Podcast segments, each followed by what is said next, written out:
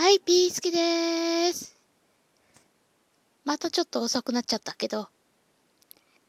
あ、ちょっとね、最近、あ、家の中ちょっと整理してたら、ちょっと懐かしいものが出てきたんですよ。えー、昔よく集めてたミニチュアですね。あの、リーメントってご存知でしょうか？あの、よく、食玩売り場で売っていたミニチュアの食玩ですね。まあ、食玩って言っても、おもちゃ付きのお菓子って言った方が早いでしょうか。まあ、そのおもちゃたちがですね、結構出てきてるんですよ。それでもって、です。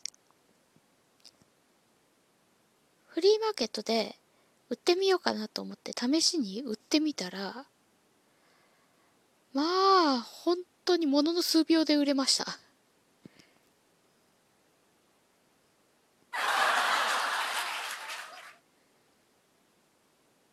え、こんなに売れるの？っていう感じですね。で、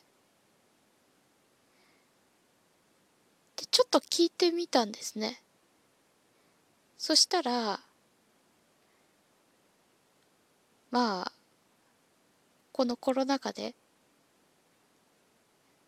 このミニチュアにはまりだしたっていう方だったり、一旦やめてたんだけども、再び集めたくなったとか、まあ他にもですね、このミニチュアの世界にハマってしまったっていう方が結構いるんですね。で、私もハマっちゃいました。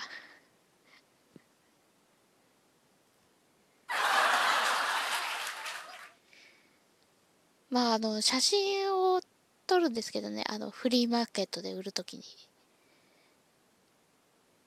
まあ、その、それを見てるとね あの、なんて言ったらいいのかな？なんか、もう本当にリアルなものを撮ってるみたいな感じで、なかなか面白いもんですね。うん、結構集めてみると、ちょっと楽しくなるなっていう気がします。またちょっと新しいの買いたいなっていう 意欲もちょっと湧いてきましたね。うん。やっぱりミニチュアの世界って、まあこういうふうに楽しむ人たちも多いんですけど、作る側はもう本当大変なんでしょうね。えー、リーメントの、まあ、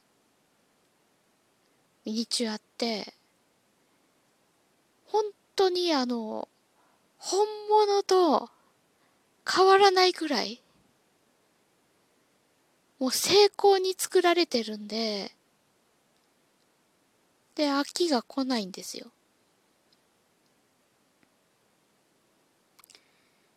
まあ最近だとね、まあこの時期なのか、ランドセルを食玩にしてるものだったりするんですけど、うん、でも、そうだね。模型屋に行くと、結構、ミニチュアが置いてあったりするんです。うん、模型屋、あの、よく、そうだね。ミニカーとか、あと、なんだろう、鉄道模型とか、あ、プラレールなんかも売ってるところだね。そこで見たのが、そこで見て、そこにあるかなってよーく見てみたら、はい、たくさん売ってました。うん。もうそれ用、専用の棚も設けていて、なかなかのものですね。ああ、もうなんかあれもこれも欲しいなんていうような感じになってました。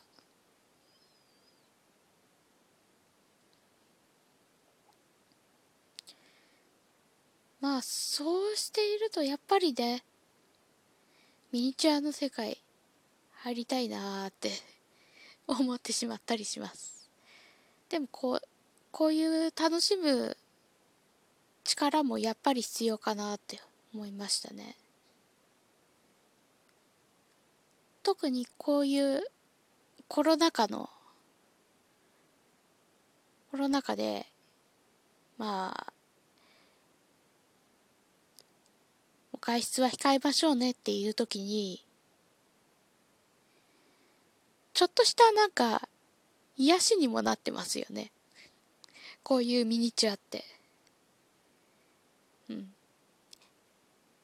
ミニチュアの中にはですね、